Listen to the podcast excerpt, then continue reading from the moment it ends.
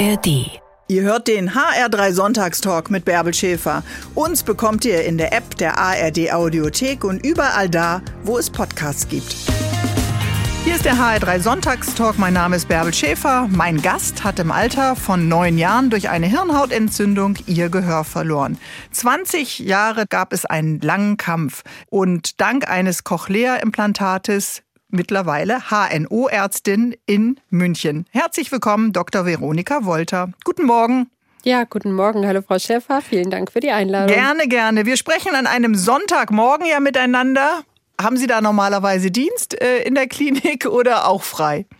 Ja, Gott sei Dank habe ich jetzt äh, frei. Ähm, es ist ja das Gute an meiner Klinik, dass ich in dem Bereich der Cochlea-Implantation und der Ohrchirurgie nur ganz selten wirkliche Notfälle habe. Und Gott sei Dank habe ich auch ein tolles Team in meiner Klinik, auf das ich mhm. mich gut verlassen kann, sodass ich also nur äußerst selten äh, am Wochenende gebraucht werde. Umso besser für uns, dann können wir beide heute miteinander reden. Sie mhm. sind ertaubt, ich habe es gerade äh, gesagt, im Alter äh, von neun Jahren. Das ist ist äh, für uns alle, die wir hören sind, eigentlich äh, schwer vorstellbar. Wie funktioniert äh, das, wenn das Hören weniger wird? Naja, so ein bisschen kennt das wahrscheinlich auch der Normalhörende, ne? Wenn wir mal erkältet sind oder ja, manche haben auch mal einen Paukenerguss gehabt. Das bedeutet einfach Wasser hinterm Trommelfell mhm. oder auch wenn sie im Schwimmbad sind und das klingt alles so ein bisschen dumpf, weil man halt noch ein bisschen Wasser im Ohr hat.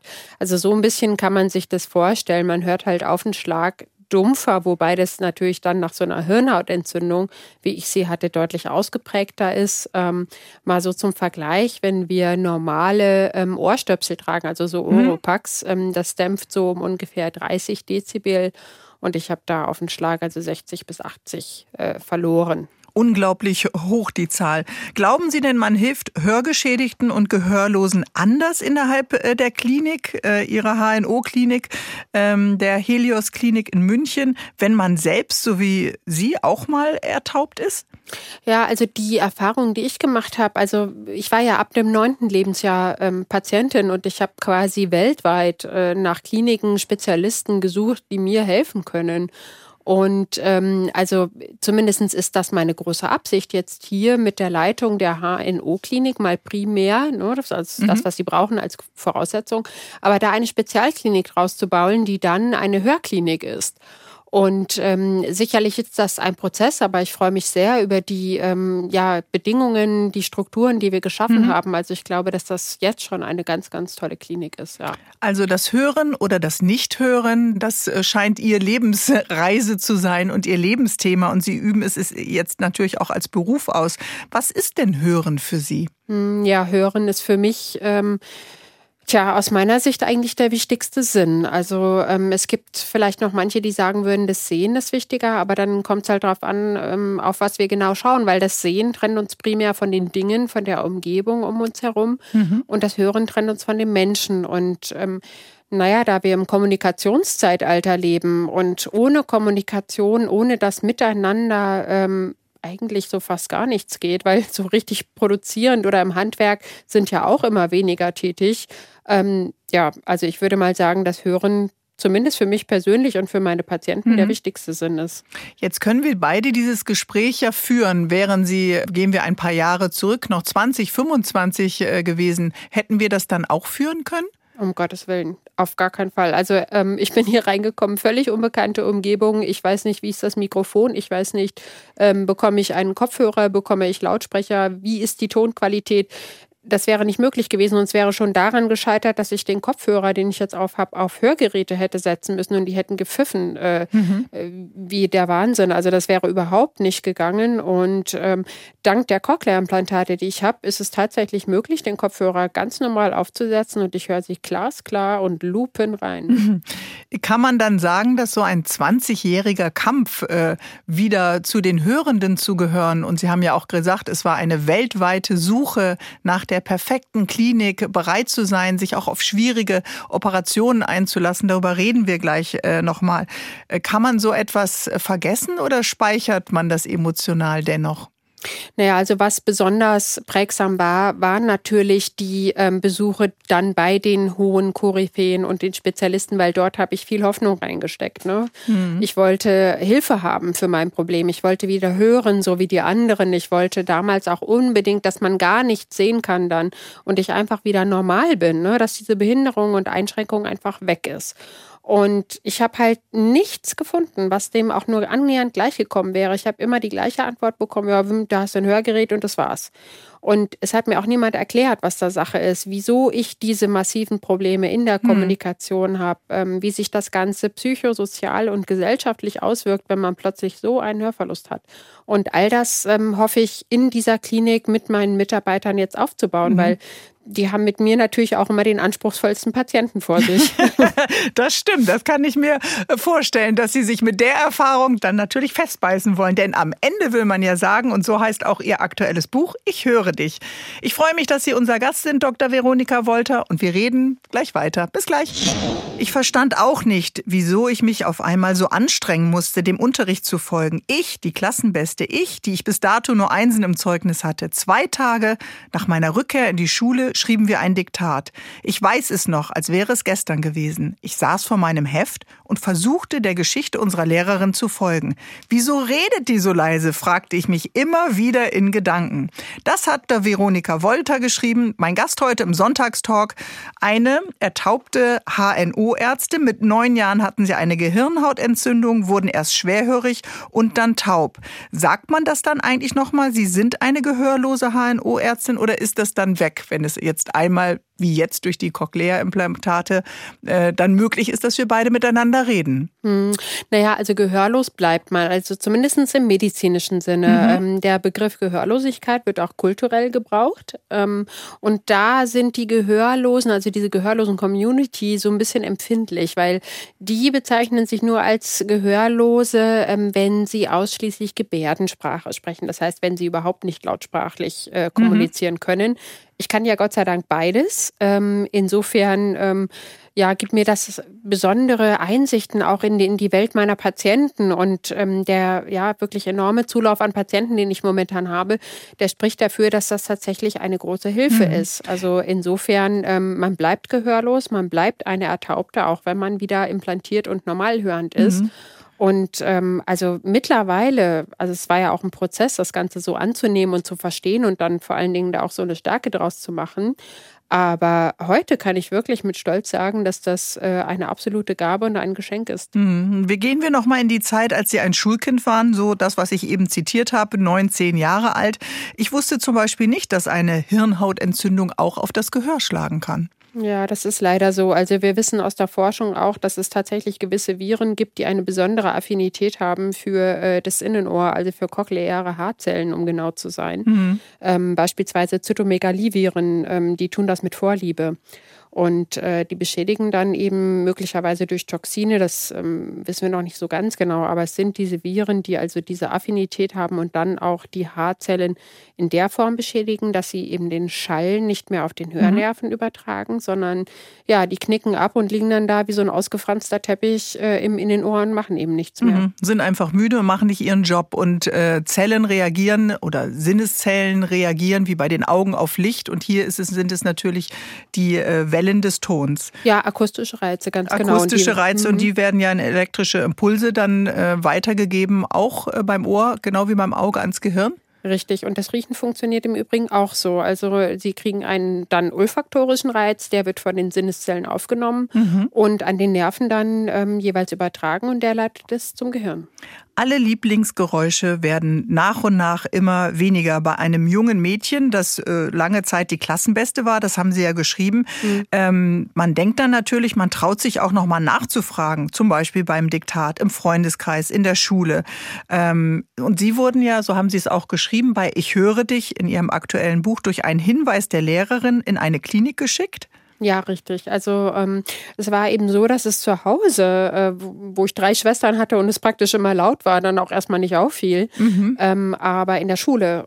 Und meine Lehrerin kannte mich ja da schon zwei Jahre und ähm, eben bei diesem Diktat war ihr bewusst, das habe ich nicht mit Absicht gemacht. Also da muss irgendwas dahinter stehen, dass ich diese ganzen Sätze ähm, einfach falsch aufschreibe. Und sie gab dann eben den Hinweis, das ähm, mal untersuchen zu lassen. Und dann sind wir in die nächste Universitätsklinik gefahren und haben Hörtests machen lassen. Da müssen wir diese Lehrerin mal richtig feiern, oder? Ja, das war wirklich.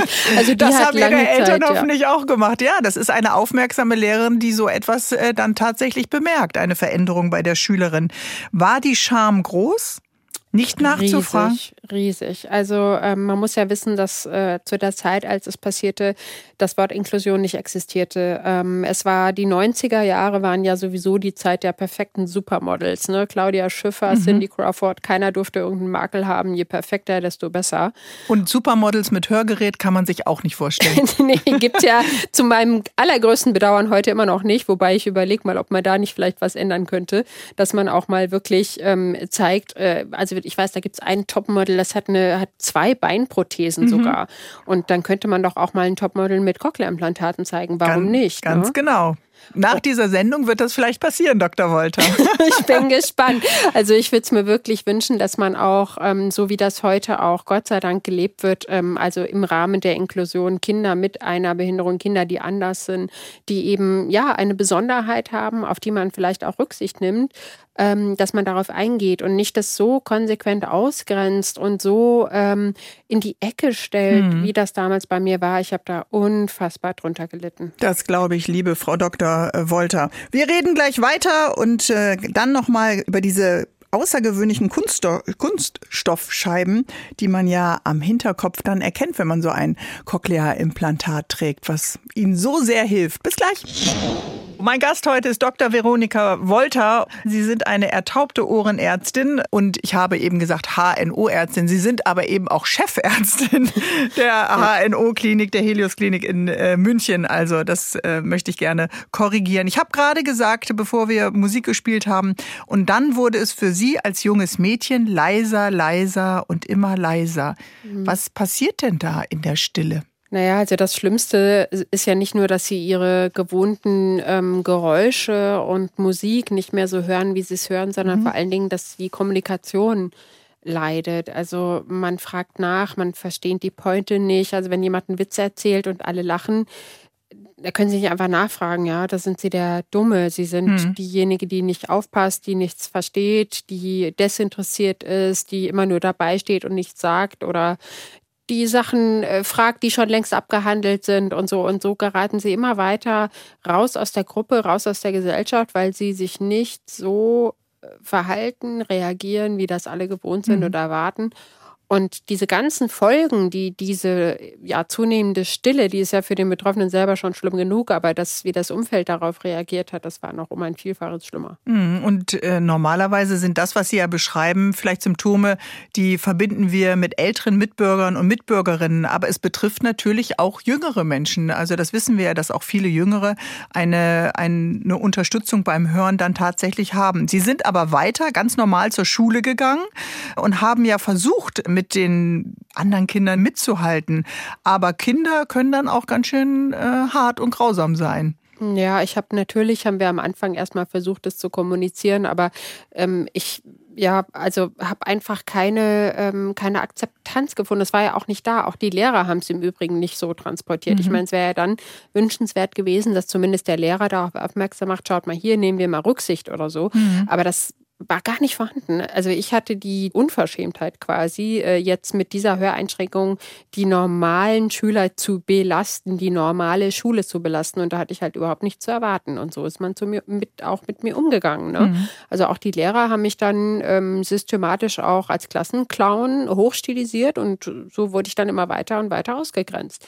Also es war tatsächlich, was Eine doppelte Ausgrenzung äh, oder eine dreifache ist das ja. Und äh, Option war dann äh, eine Gehörlosenschule oder die Gebärdensprache dort an der Gehörlosenschule äh, zu erlernen. Aber Sie haben sich ja durchgebissen. Sie wollten ja trotz dieser Einschränkungen in diesen ersten Jahren, als man auch noch gar nicht wusste, was ist eigentlich genau passiert und wie können wir das Problem lösen. Und äh, ein waches, intelligentes, kluges Mädchen, die Klassenbeste, ist plötzlich an den Rand gestellt. Äh, Also es ist wirklich ähm, ja extrem verletzend, weil der derjenige, der sie gegenüber hat, der sieht ja auch erstmal den Fehler nicht. Ne? Also sie haben zwar ihre Hörschädigung, sie verstehen nicht, sie fragen immer wieder nach und der andere hält sie erstmal für dumm. Ja. Mhm. Und dieses Missverständnis ähm, aufzuklären, dazu muss man seine eigene Erkrankung ja auch erstmal verstehen. Und das äh, war äh, also auch damals nicht verbreitet. Und selbst die Ärzte, die ich befragt habe, die haben es, also wenn sie es mir erklären konnten, haben sie es nicht gemacht.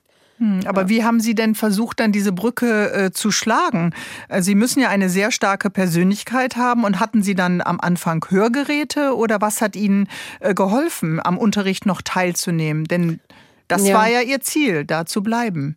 Ja, das war mein absolutes Ziel, nicht aus der Welt, die mir vertraut war, ähm, herausgestoßen zu werden. Ne? Mhm. Und dann habe ich natürlich einerseits das genommen, was es halt oder was mir halt einfach angeboten wurde. Und das war damals ein analoges Hörgerät. Ist relativ primitiv aufgebaut. Das ist einfach ein Lautsprecher, den Sie ins Ohr stecken, der alles halt lauter macht. Der Klang war furchtbar und hat bei mir dann auch zu Gehörgangsentzündungen geführt, weil das Ohr halt verstopft war.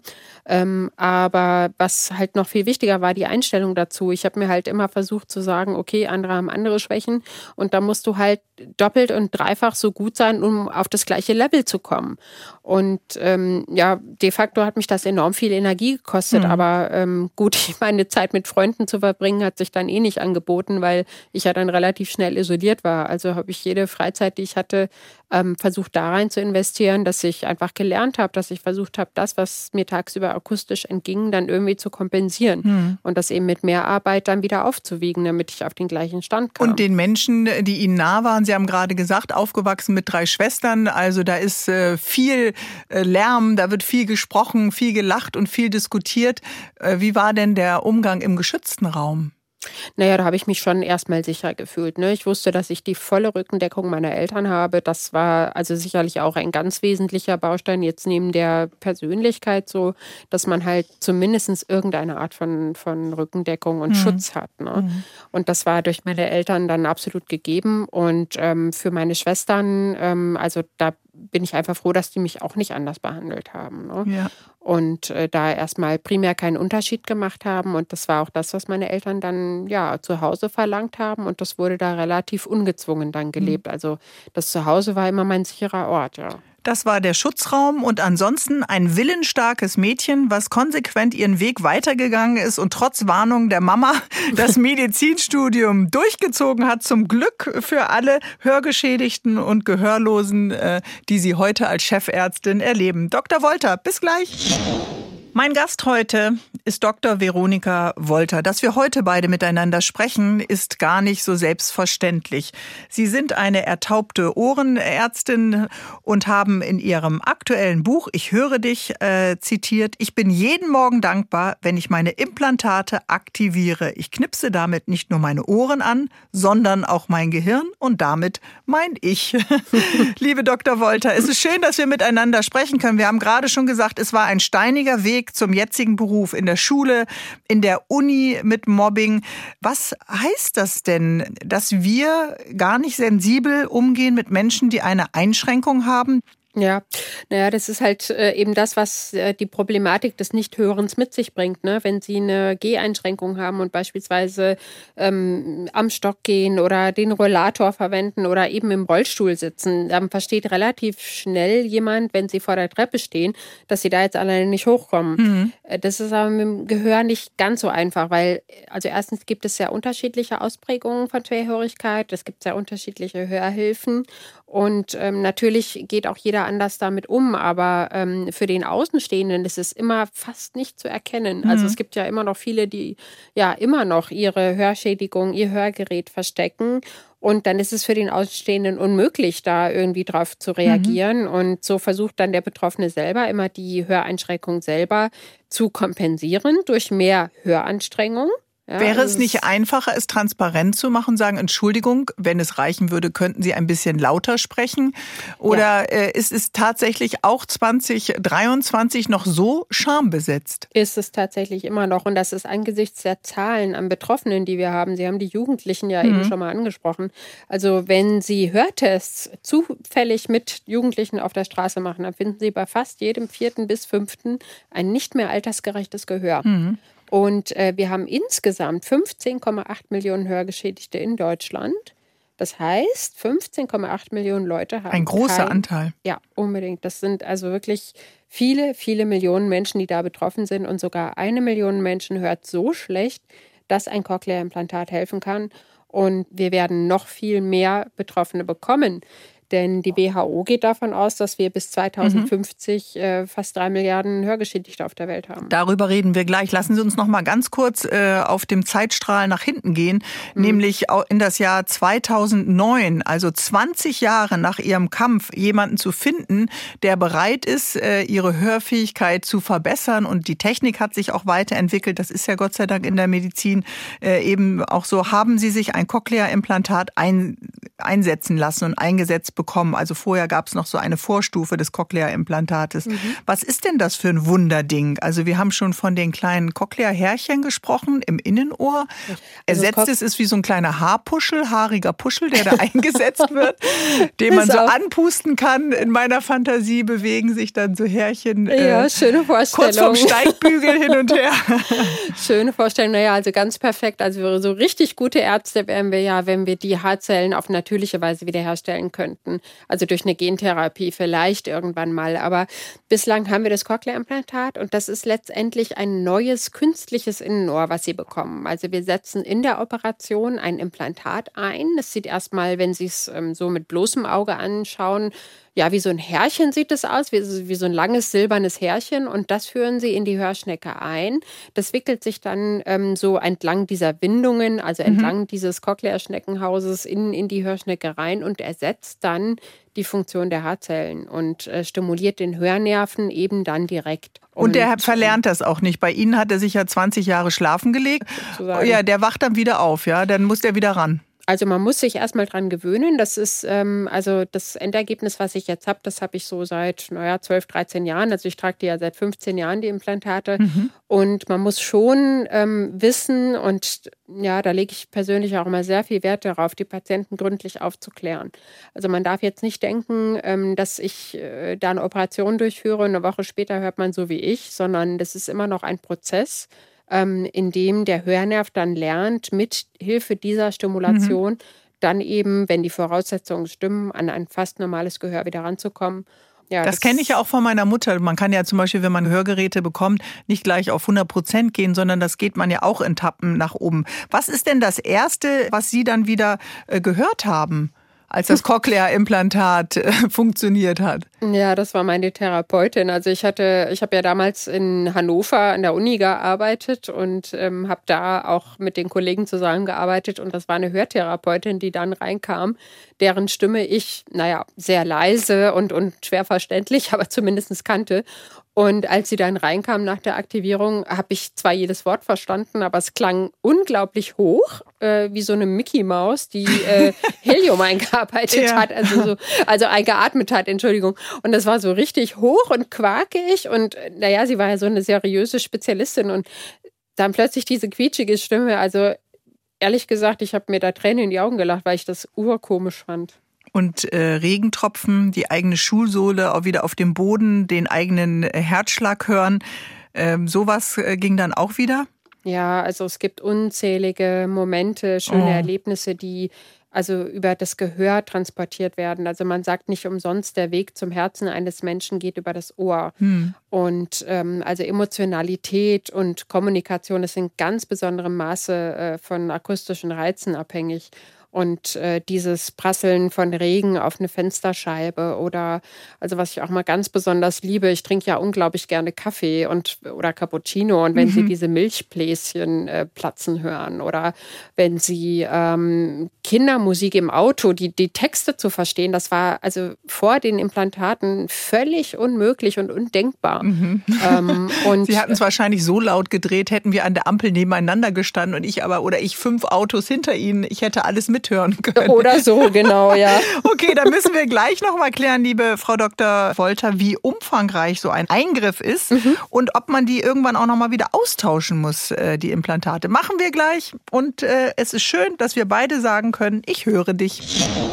Veronika Wolter ist Deutschlands erste gehörlose Chefärztin. Nach einer Hirnhautentzündung wurde sie taub. Sie kämpfte, wurde Ohrenärztin und holte sich mit einem Cochlea-Implantat ihr Gehör zurück. Heute ist sie mein Gast und das freut mich sehr. Guten Morgen, liebe Dr. Wolter. Guten Morgen, Frau Schäfer. Wenn man schlecht hört, das habe ich beim Lesen Ihres Buches äh, gelernt, hat man überhaupt gar kein Gefühl mehr für die Körpermitte. Was hat das mit dem Hörnerv oder mit dem Ohr mhm. zu tun? Ja, man muss wissen, dass das Gleichgewichtsorgan und das äh, Innenohr quasi ineinander übergehen. Also das Ganze ist im Prinzip ein Organ und die Nerven ähm, liegen auch nah beieinander, also der Hörnerv und der Gleichgewichtsnerv. Und es ist häufig so, dass Patienten, die ähm, beispielsweise einen Hörsturz erleiden, dann auch Gleichgewichtsprobleme haben mhm. äh, um, und auch umgekehrt. Und so war es eben bei mir dann auch. Also in dem Moment, wo man ohrchirurgisch vorgeht und Ohroperationen durchführt, kann es eben bei manchen Eingriffen mhm. auch zu Schwindelproblemen kommen. Wobei man dazu sagen muss, dass es in den letzten Jahren ähm, und jetzt auch unter den Bedingungen, die ich in meiner Klinik äh, jetzt habe, sehr, sehr selten geworden ist. Also die Methoden werden einfach sehr viel schonender und präziser, sodass dann die Reizung des Gleichgewichtsorgans mhm. immer unwahrscheinlicher wird. Aber trotzdem ähm, ist der Zusammenhang zwischen Innenohr und Gleichgewichtsorgan da. Und jemand, der über Jahre die Funktion des Innenohres verliert, der verliert dann auch ähm, langsam schleichend, oft so, dass es dann auch keine Symptome macht. Aber ja, auch die Funktion des mhm. Gleichgewichtsorgans geht dann verloren. Ich hatte mal einen Riss im Trommelfell im Zuge einer ganz schlimmen Erkältung und saß im Taxi und musste mich an der Decke und am Türgriff festhalten, weil ich nicht mehr wusste, wo oben und wo unten mm. war. Mhm. Also das war eine ganz furchtbare Erfahrung. Wir haben eben über das Cochlea-Implantat gesprochen, was Ihnen 2009 eingesetzt äh, wurde. Macht man das eigentlich gleichzeitig an beiden Ohren? Also das mache ich nur in absoluten Ausnahmefällen. Es ist zwar medizinisch, chirurgisch ohne weiteres möglich, mhm. aber die OP-Zeit verlängert sich natürlich dramatisch. Und letztendlich ist es ähm, also bei fast allen Patienten so, dass das Gehör auf beiden Seiten nicht gleich oder nicht gleich schlecht ist. Und mit der Implantation fangen sie immer auf dem Ohr an, was noch schlechter ist, weil dann bleibt ihnen das etwas bessere Ohr nach der Operation erstmal erhalten. Das Implantat ähm, im Innenohr, das muss erstmal einheilen. Also wir warten zwei, drei Wochen mindestens ab, bis dann die äußere Komponente, also der sogenannte Sprachprozessor, dann erstmalig aktiviert wird. Und um diese Zeit dann auch gut zu überbrücken, belässt man eben das noch etwas besser hörende hm. Ohr. Muss man das austauschen oder wenn es einmal drin sitzt in der äh, Ohrschnecke, dann bleibt es dort auch? Ja, also wir haben keine äh, Zeiten, wo wir sagen, nach 20, 30 Jahren ist das sozusagen Wechsel äh, ähm, oder es besteht ein, ein, ein Muss zum Wechsel, sondern ähm, die Implantate heute sind aus Titan gefertigt und ähm, das hat unglaubliche Stabilitätswerte. Das klingt also, doch gut. Also dann fragt man sich doch eigentlich, warum gibt es überhaupt noch Gehörlose oder Hörgeschädigte? Rein mit dem Cochlea-Implantat. Hm, ja, Sie haben schon recht. Also es ist so, dass wir ja Anfang der 2000er in Deutschland auch flächendeckend ein Neugeborenen-Hörscreening mhm. eingeführt mhm. haben, sodass sie schon direkt am ersten, zweiten Tag nach der Geburt die hörgeschädigten Kinder finden. Und wenn die dann rechtzeitig, und das heißt vor allen Dingen innerhalb des ersten Jahres idealerweise und bis zum dritten Lebensjahr können sie es machen, ähm, ein Implantat einsetzen. Die lernen dann ganz normal hören, sodass man mit Hilfe dieser zwei Maßnahmen tatsächlich in 20, 30, mhm. naja, spätestens 40 Jahren wohl kaum mehr Gehörlose sehen wird. Ist das ein Vorteil gewesen, dass Sie bis zum neunten Lebensjahr hören konnten, um äh, sich Brücken zu bauen zu den Situationen, in denen es dann immer leiser und immer stiller wurde? Oder ist das sogar noch schmerzhafter, es gekannt zu haben und dann war es plötzlich weg? Ja, das letzte, der letzte Aspekt ist sicherlich auch richtig. Ich war ja also vollkommen in einer absolut normalen Welt sozusagen mhm. ähm, aufgewachsen und dieser plötzliche Verlust, der hat äh, ja also quasi alles auseinandergerissen. Das ist natürlich bei einem Kind, was mit einer Hörschädigung bei gehörlosen Eltern quasi auf die Welt kommt, das kommt ja schon in eine naja, sagen wir mal, auf diese Einschränkung eingestellte äh, Welt. Aber ähm, letztendlich äh, war das, ähm, ja, Sekunde für mich persönlich natürlich sehr, sehr dramatisch. Mhm. Aber in dem Zusammenhang, genau, ist es noch sehr wichtig zu wissen, dass das Gehirn das Hören lernt. Also für alle meine Patienten ist es sehr wertvoll, wenn sie innerhalb der ersten acht Lebensjahre normal gehört haben, weil das ist das, ähm, was das Cochlea-Implantat ihnen dann im späteren Leben auch wieder zurückgeben kann. Mhm. Wenn das Gehirn die Reize normal verarbeiten kann, dann können sie zu irgendeinem späteren Zeitpunkt in ihrem Leben das Gehör auch völlig verlieren. Und wenn die chirurgischen Gegebenheiten vorhanden sind, dann können Sie da mit dem Cochlea-Implantat mhm. sich Ihr Gehör zurückholen. Und ansonsten müssten, äh, müsste das Gehirn eben alles neu lernen und bei Null anfangen. Ja, wobei wir uns da schwer tun. Also es ist, äh, wenn die Hörschädigung schon in frühester Kindheit äh, bestand, dann kommt es wirklich ganz genau auf den Zeitpunkt an. Ähm, also ich habe Patienten, die sind mit 18, im 18. Lebensmonat ertaubt. Da muss man natürlich sagen, gut, da sind die ersten Worte und auch die erste Hörverarbeitung gelernt worden. Aber also es wäre völlig unrealistisch ähm, zu versprechen, dass so ein Patient mit Hilfe der Cochlea-Implantate dann mal so hören wird wie ich, weil das haben sie mit 18 Lebensmonaten noch nicht. Ne? Wohingegen mhm. ein Patient, der dann eben mit sechs oder acht Jahren ertaubte, ähm, dann durchaus wieder die Chance hat, auf ein ähnliches Ergebnis zu kommen. Sie sind einfach sehr genau. Sie können es uns fantastisch erklären und Sie sind sehr, sehr hartnäckig. Das waren Sie nämlich im Nachtdienst und haben damals schon noch schwer gehört. Das war vor ja. dem Cochlea-Implantat und haben gesagt, ich beweise es euch. Ich schaffe den Nachtdienst als Medizinstudentin. Da bieben wir uns gleich nochmal hin. Ja, gehen Sie mit, Frau Dr. Wolter? Na klar, Frau Schäfer. Bis gleich. Bis gleich. Ihr hört den HR3 Sonntagstalk und für meinen heutigen Gast, Veronika Wolter, war es kein leichter Weg, als die Hirnhautentzündung in der Grundschule sie, ihr nach und nach äh, ja die Fähigkeit zum Hören genommen hat. Und nach dem Mobbing in der Schule, der sozialen Ausgrenzung, ist sie ja dran geblieben mit dem Lernen und hat gedacht, ich zeig's euch allen, ich nehme das Medizinstudium auf. Aber es wurde nach der Schule nicht leichter. Und sogar als Studentin im Nachtdienst an der Uniklinik haben ihr die Kollegen nichts zugetraut. Und man denkt ja, Dr. Wolter, in einem medizinischen Umfeld gibt es dafür irgendwie mehr Verständnis. Ja, das war so meine Hoffnung. Ne? Ich dachte, also wenn ich erstmal Medizin studiere und dann selber mehr über die Erkrankungen lerne, dass ich dann eben genau diesem Fachgebiet möglicherweise auch Verständnis treffe muss man leider sagen, war dann leider auch nicht so. Äh, Zumindest ganz am Anfang, ähm, weil man muss wissen, dass ähm, also gerade auch an Universitätskliniken auch ein hoher Konkurrenzdruck einfach ist. Mhm. Ne? Das sind junge, ehrgeizige ähm, Ärzte, die alle was erreichen wollen.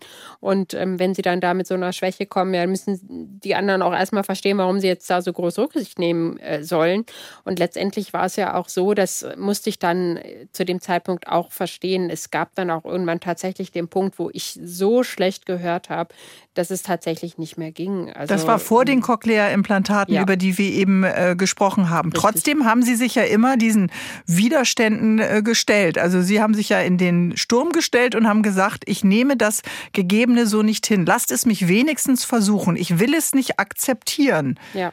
Ja, also das gehört schon mit zu ihrer Persönlichkeit auch. Unbedingt. Also ich wollte mich nicht wegschubsen lassen. Also es war einfach dieser unfassbare Wille, äh, es muss eine Lösung geben und wenn ich den Weg selber finde. Und naja, so war es ja dann auch. Mhm. Also, Aber man hört doch dann kein Klingeln von Patienten oder wo war dann im Nachtdienst auf der Station das tatsächliche Problem? Ja. Also ich erinnere mich an eine Beschreibung in einem, äh, wie so ein Arztraum mit einem Telefon, was auf volle Lautstärke Anschlag gestellt war, ja, dem ja. höchsten Level. Äh, oder was, was waren denn im Alltag dann tatsächlich die Probleme? Ja, es waren, also es waren mehrere Situationen, die sich dann summiert haben. Ne? Also mhm. angefangen davon, dass ich nicht mehr telefonieren konnte, ohne mein, mein Hörgerät dann auf den Lautsprecher draufzulegen.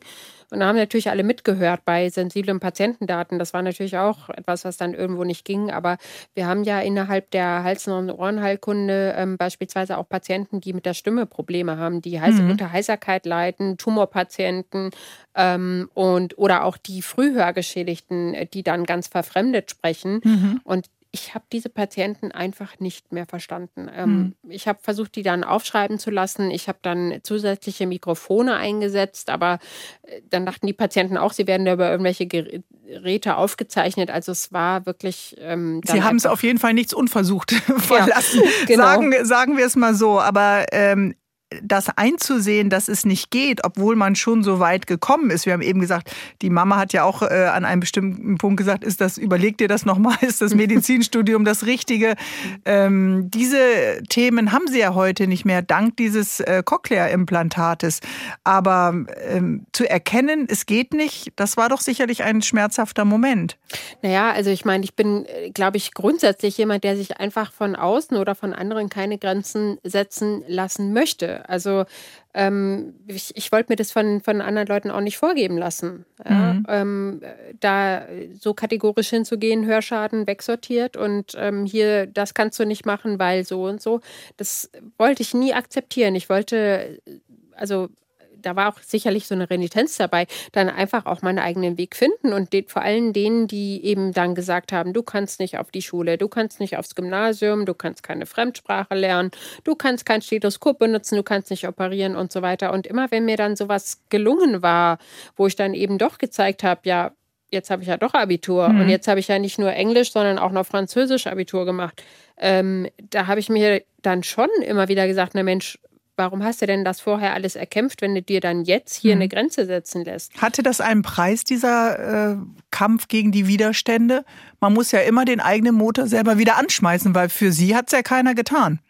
Nee, das ist richtig. Also natürlich muss man also sich dann auch irgendwann wieder sammeln und irgendwo Kräfte ähm, mobilisieren. Also ich hatte sehr viele äh, Momente in meinem Leben, wo ich mir sicher war, das geht jetzt nicht weiter. Mhm. Ähm, naja, und letztendlich ist dann auch die Geduld oder das Ausharren und auch der feste Glaube daran, dass sich eben doch wieder eine Tür öffnet, dann auch mal ganz entscheidend. Und auch dieses ähm, Abwarten, wenn es wirklich gar nicht mehr geht, ähm, das kann im richtigen Moment auch sehr wertvoll mhm. sein, weil es war dann tatsächlich so, dass sich wieder dann irgendwo anders dann doch eine Tür aufgemacht hat. Bei uns macht jetzt erstmal äh, die Musik äh, unser Abwarten sehr angenehm und wir reden gleich weiter. Dr. Veronika Wolter ist hier als ertaubte Ohrenärztin, Chefärztin, hilft sie Hörgeschädigten und Gehörlosen wieder zum Hören. Hier ist der HR3 Sonntagstalk und ich bin heute mit der beeindruckenden Chefärztin Dr. Wolter im Gespräch. Sie haben einen, ich nenne es jetzt mal kurz zusammengefasst, hammerharten Weg hinter sich, äh, sich durch eine schwere äh, Kindheit gekämpft, also ab dem neunten Lebensjahr, um ihren Traum wahrzumachen, Medizin äh, zu studieren. Am Anfang war der Ausgang offen, dann gab es ein Cochlea-Implantat. Ist das eigentlich etwas, was die ganze Community der Hörgeschädigten und Gehörlosen feiert? Ach, um Gottes Willen. Also es gibt, äh, ja, ja, es gibt tatsächlich was ganz Wichtiges, was Sie ansprechen. Es gibt tatsächlich ähm, eine gehörlosen Community, die, ähm, also gerade zu den Anfängen des Cochlea-Implantates, das gibt es ja jetzt mittlerweile schon seit 40 Jahren. Und die ersten Jahre ist das ganz vehement ähm, abgelehnt worden, weil äh, sich Gehörlose untereinander in Gruppen, also Communities zusammenschließen und dann auch ausschließlich über Gebärdensprache, die ja mehr so eine Bildsprache ist, mhm. kommunizieren kommunizieren. Und ähm, naja, die fühlen sich an sich auch nicht krank oder eingeschränkt. Und die sehen das Cochlea-Implantat als eine Gefahr, eine Bedrohung für ihre gehörlosen und gebärdende Kultur. Mhm. Und äh, die haben das am Anfang sehr aktiv bekämpft. Ist ja auch ein Kulturgut, die Gebärdensprache. Das muss man ja auch sagen. Aber wenn ich nur fünf Begriffe äh, beherrsche, komme ich natürlich nicht so ins Gespräch wie mit Ihnen jetzt, dank des Implantates. Richtig, das ist halt das, was ich dann auch immer dem Patienten mitgegeben habe. Natürlich muss man nicht hören. Natürlich kann man auch nur Gebärdensprache sprechen, aber hm, naja, man hat dann eben nur einen kleinen Kreis von Leuten, auf den man mhm. zugreifen kann. Oder auch wenn man die Entscheidung für das Kind trifft, äh, es beispielsweise nicht implantieren zu lassen. Man zwingt das Kind lebenslang auf einen Gebärdendolmetscher angewiesen zu sein, weil irgendwann müssen sie doch auf irgendein Amt oder ins Rathaus. Und da kann eben genau, wie Sie sagen, kaum einer Gebärdensprache. Jetzt haben Sie gerade schon die Zahlen äh, genannt, äh, in Millionenhöhe. Schwerhörige und äh, an die 80.000 gehörlose Menschen haben wir in unserem Land. Und Sie sagen, es werden bis, oder die WHO sagt das auch, bis zum Jahr 2050 noch mehr. Jetzt denke ich an meine Jungs, die natürlich auch ihre AirPods drin haben oder mhm. manchmal die Kopfhörer als Alternative. Liegt das am demografischen Wandel, weil das Gehör dann im Alter ja häufig nachlässt, oder mhm. an den AirPods? Naja, es ist beides. Also einerseits ähm, ist die Lebenserwartung ja erfreulicherweise gestiegen. Und was wir eben sehen, ist, dass ähm, also jenseits des 60. Lebensjahres, das ja heute wesentlich mehr Leute erreichen, eben dann doch fast jeder zumindest einen leicht und die meisten auch einen mittelgradigen Hörschaden haben. Also über das 60. Lebensjahr profitiert statistisch gesehen eigentlich jeder von einer Hörhilfe. Also das ist einfach ein Altersphänomen, weil diese Härchen im Alter einfach abnutzen mhm. und die Funktion dann eben teilweise einstellen. Und immer noch schambesetzt. Immer noch, natürlich, weil Immer der Alte, noch. der ich das hört, ich trage meine Haare drüber, Richtig. sag das niemandem, erwähne ja. nicht, dass sie lauter sprechen sollen ja. oder es vergessen und dann mit schlechter Laune am Tischende sitzen. Genau. Also. Naja, oder man zieht sich halt zurück und, und, und äh, nimmt dann lieber gar nicht mehr teil, bevor einem die anderen vorwerfen, dass man hier wohl ein bisschen dement mhm. ist. Ne? Würden Sie denn äh, Jugendlichen, und das sind ja nicht nur Jugendlichen, auch Erwachsenen raten, keine AirPods zu tragen? Naja, ich würde sagen, hier macht die Dosis das Gift, ne? Also so wie es eben immer ist. Also an sich ähm, ist es natürlich in Ordnung, wenn man jetzt bei ganz normaler Lautstärke mal eine Stunde am Tag einen AirPod benutzt. Aber wenn Sie die 80 dB und die haben Sie schnell erreicht und sehr schnell erreicht, wenn Sie das beispielsweise auf der Straße, wo Nebengeräusche sind, verwenden, mhm.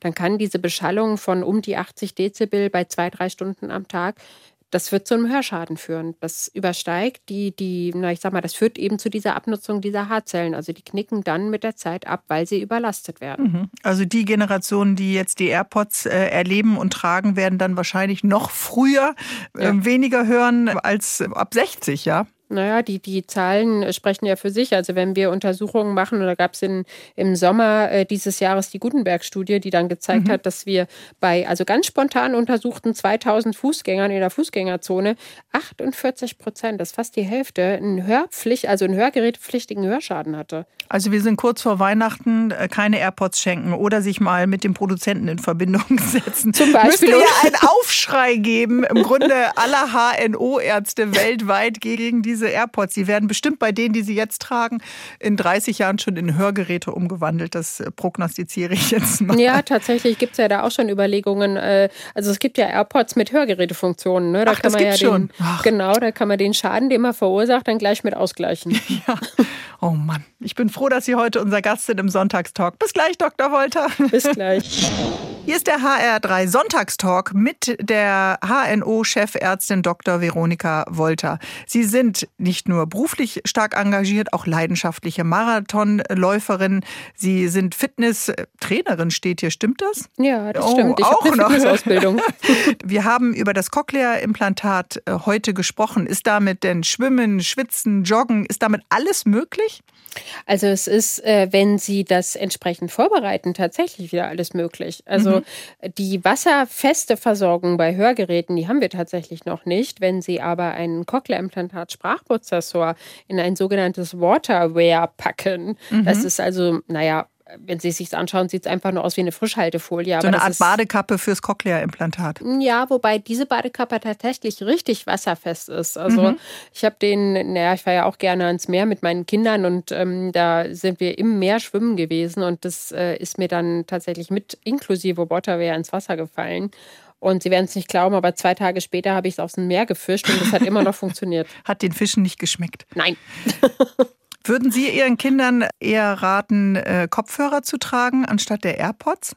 Also wir haben zu Hause sogenannte Bügelkopfhörer. Das ähm, sieht so ein bisschen aus wie so eine schwarze Banane. Das legen Sie sich dann auf die Schultern und da ist ein kleiner Lautsprecher drin auf beiden Seiten, der dann ähm, ja ähnlich wie ein Kopfhörer funktioniert. Aber das Entscheidende bei dieser Art von Bügel, Hörbügel, ist, dass man halt die Umgebungsgeräusche ganz normal mithört und dadurch macht man es dann auch automatisch nicht zu laut. Also ich achte immer darauf, dass meine Kinder auch ganz normal mit ansprechbar sind und dass es eben nicht zu laut ist. Hm, jetzt, da haben wir über auch schmerzhafte Momente Ihrer Kindheit gesprochen, die Ausgrenzung. Und trotzdem haben Sie an Ihrem Traum festgehalten. Hat sich der Traum so bewahrheitet, wie Sie sich das gewünscht haben als HNO-Ärztin? Ja, sogar noch viel mehr. Also ich habe ja ähm, durch diese, also wirklich massive Ausgrenzung habe ich, ich glaube, jedes Mal, wenn mich jemand so verletzt hatte, dann habe ich mir noch mal mehr gewünscht, einfach nur Ärztin sein zu können, damit ich eine sinnvolle Aufgabe mhm. habe, der ich nachgehen kann. Und ich bin diesen Weg einfach so weitergegangen. Ich ähm, hatte jetzt am Anfang auch nicht unbedingt den Sinn, ich muss jetzt Chefärztin werden, so, sondern das waren dann auch die Patienten und auch die Erfolge, die ich dann als Ärztin hatte, die mich dahin geführt haben. Mhm. Und also das ist ein, ja, wirklich eine richtige Traumerfüllung, mhm. jetzt da diese Klinik so zu gestalten und so erfolgreich führen zu können. Ähm, das ist das, was ich als Patientin mein Leben lang gesucht und mir gewünscht habe. Jetzt Ihnen so zuzuhören, zeigt das einfach nochmal ganz eindrücklich, dass es sich eben niemals lohnt, aufzugeben, sondern weiterzumachen und äh, sich selbst zu vertrauen. Das haben Sie in ganz beeindruckender Weise gemacht. Wir senden ja aus Hessen. Sie sind in Marburg aufgewachsen. Verbinden Sie noch irgendwas mit Marburg? Ja, natürlich ist eigentlich eine schöne Studentenstadt, also die Altstadt, die Oberstadt mit den schönen Fachwerkhäusern. Also Marburg ist mit Sicherheit eine sehr, sehr schöne Stadt. Auch wenn ich da, ja, also ich, ich meine, meine Schule war jetzt auch nicht direkt in Marburg, sondern in der Nähe von Marburg. Aber ähm, also ich bin da geboren und aufgewachsen mhm. und ich meine, meine Familie lebte da. Da sind ja auch ein paar positive Erinnerungen. Sie wissen, Aber wir brauchen medizinische Koryphäen auch in Hessen. Also wenn Sie noch mal einen Standortwechsel vornehmen wollen, dann natürlich nur nach Hessen, liebe Dr. Veronika wollte. Ich danke Ihnen für das Gespräch. Ich wünsche Ihnen und Ihrer Familie und Ihrem Team alles Gute. Und äh, unser Gespräch zum Nachhören gibt es natürlich nochmal in der ARD Audiothek oder überall da, wo es Podcasts gibt. Schönen Sonntag noch. Vielen Dank, schönen Sonntag. Bärbel Schäfer, der Sonntagstalk in HR3. Mehr spannende Themen rund um unsere Sinnesorgane findet ihr in der ARD Audiothek. Zum Beispiel in der Reihe Deep Science, dem Wissenschaftspodcast vom Deutschlandfunk. In der Folge Wahrnehmung mit übermenschlichen Sinnen geht es um einen Mann aus England, der Farben nicht sehen, aber hören kann. Hat er sich selbst beigebracht mit einem extra entwickelten Sinnesorgan. Das und viel mehr in der ARD Audiothek.